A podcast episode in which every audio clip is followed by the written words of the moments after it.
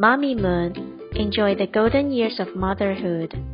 My Dog Bob by Steph Clarkson, illustrated by Alison Brown. My name is Sam. This is Bob. Bob is my dog. He's my BFF, best furry friend. Bob has his own bed, but he prefers mine.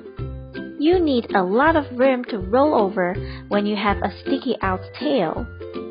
Sometimes Bob likes breakfast in bed.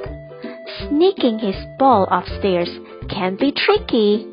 Bob loves to ride the bus to school with me. I prefer the front seats, but he likes to sit right at the back, which is probably best because our driver is not a dog lover. Achoo! My teacher, Miss Davies, is not crazy about dogs either. She didn't like it on Bring Your Pet to School Day when Bob joined in circle time, painted up a storm, or duck in the sandbox. We almost went to Australia. Lots of other people love Bob though. My friend Nell thinks Bob is much more interesting than her goldfish Nigel. Nigel just hides behind his pretend cave all day and does really long poops. And my baby sister stops crying whenever Bob chases his tail. Mr. Miller next door says Bob has cute ears and always saves him a bit of sausage. Bob has lots of other talents too. He can fetch the paper. He can find something that has been missing for a really long time. And he's a great ball catcher. Unless there's a squirrel nearby. Bob's favorite time of the day is lunchtime. Mom says eating vegetables is making me big and strong, but I hate carrot sticks. Luckily, Bob is not a fuzzy eater.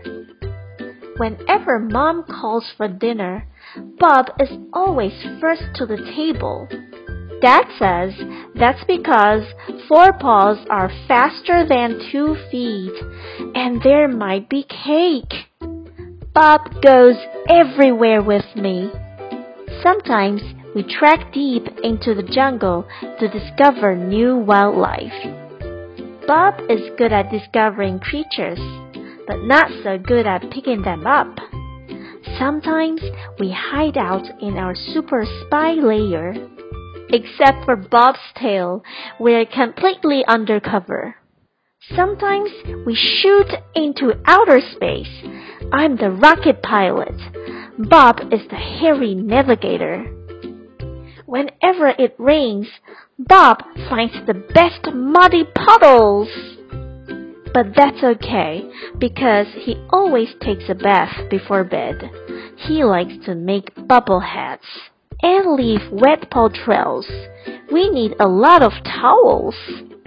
Bob always chooses the same book for our bedtime story. It's about a boy and a dog who are brave and daring and have lots of adventures. It's the best! Although it always seems to be my turn to do the reading, while Bob mostly likes looking at the pictures. Nighttime can be tricky. I know I snore but the Julie patch on the pillow, that's definitely because of Bob.